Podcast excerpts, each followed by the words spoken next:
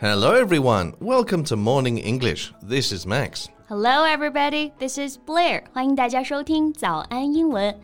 Max, you look great today. Mm, thank you. And you look great too. 我们节目一开始就要这么互相吹捧，是不是？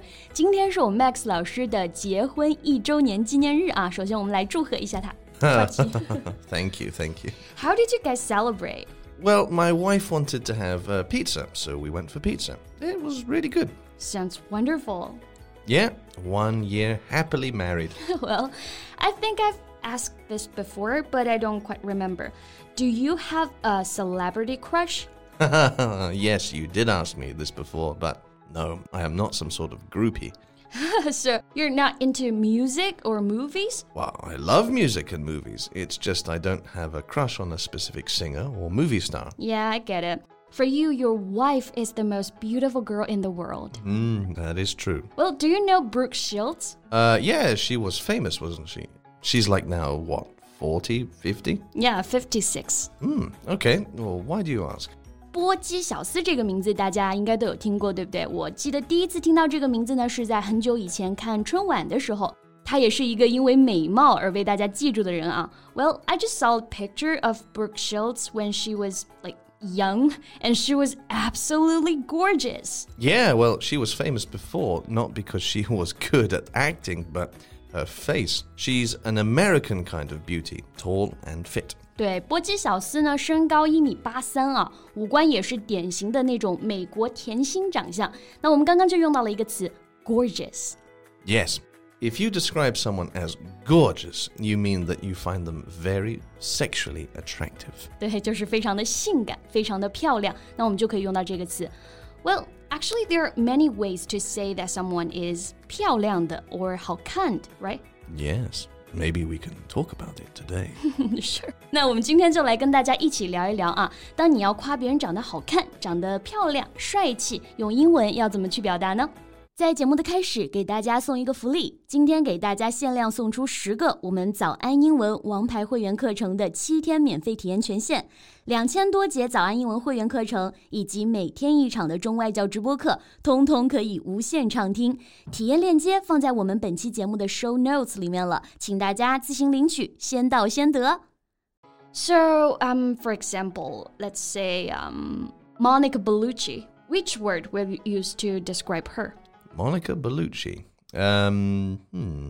I would say she is absolutely stunning. That's the word I'm about to say. Monica Bellucci,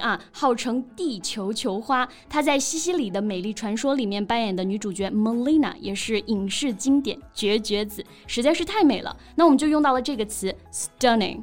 Yes, let me do my my seductive voice. no. No. Oh, okay. well. a stunning person or thing is extremely beautiful or impressive. For example, she was 55 and still a stunning woman. Yes, and stunning can also be used to say an event that is extremely unusual or unexpected，就是我们说的令人震惊的。 Right. For example, he resigned last night after a stunning defeat in Sunday's vote. Yeah.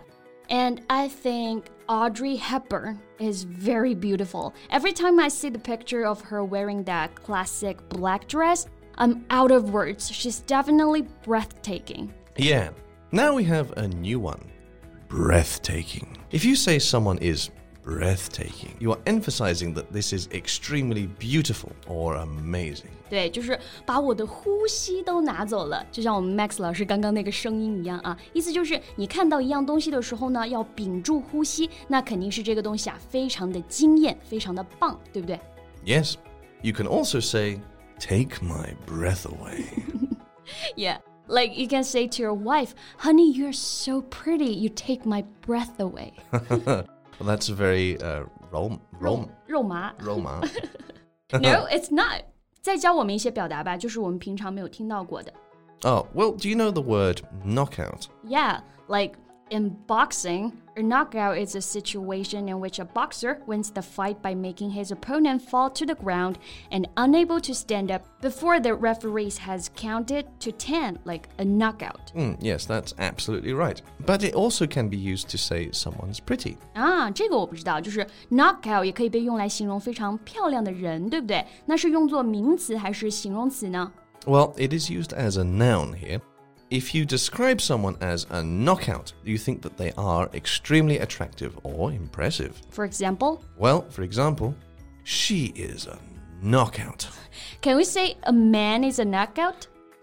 well, we don't say that, only for women. So you don't say a man is a knockout. No, but you can use the word um, beefcake. Beefcake sounds delicious. 听上去还蛮好吃的。 Well, y- yeah. it's used for men. And if you say a guy is a beefcake, you mean he is attractive with well developed muscles. 啊，那我们又学习到了一个新的词啊，beefcake，它不是牛肉馅饼的意思啊，而是指那种肌肉非常发达的健美的那种男子。 Like check out that beefcake。 yes, girls usually say it with that tone. 那我们刚刚讲了很多形容女孩子的词啊，我们来说一说可以用来形容男生或者男士的词吧。呃、w e l l 嗯，I know one。Dashing, a dashing young officer.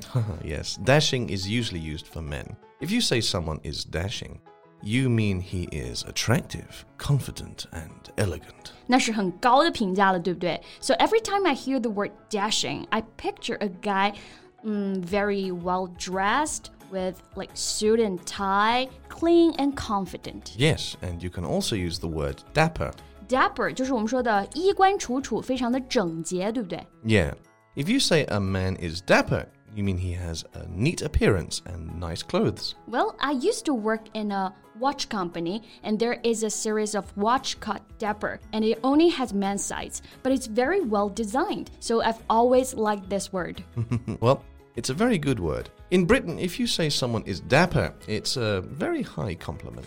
对，因为英国绅士很多嘛，所以我们可以想象到啊，都是西装笔挺的，然后 dapper 这个词就非常合适了。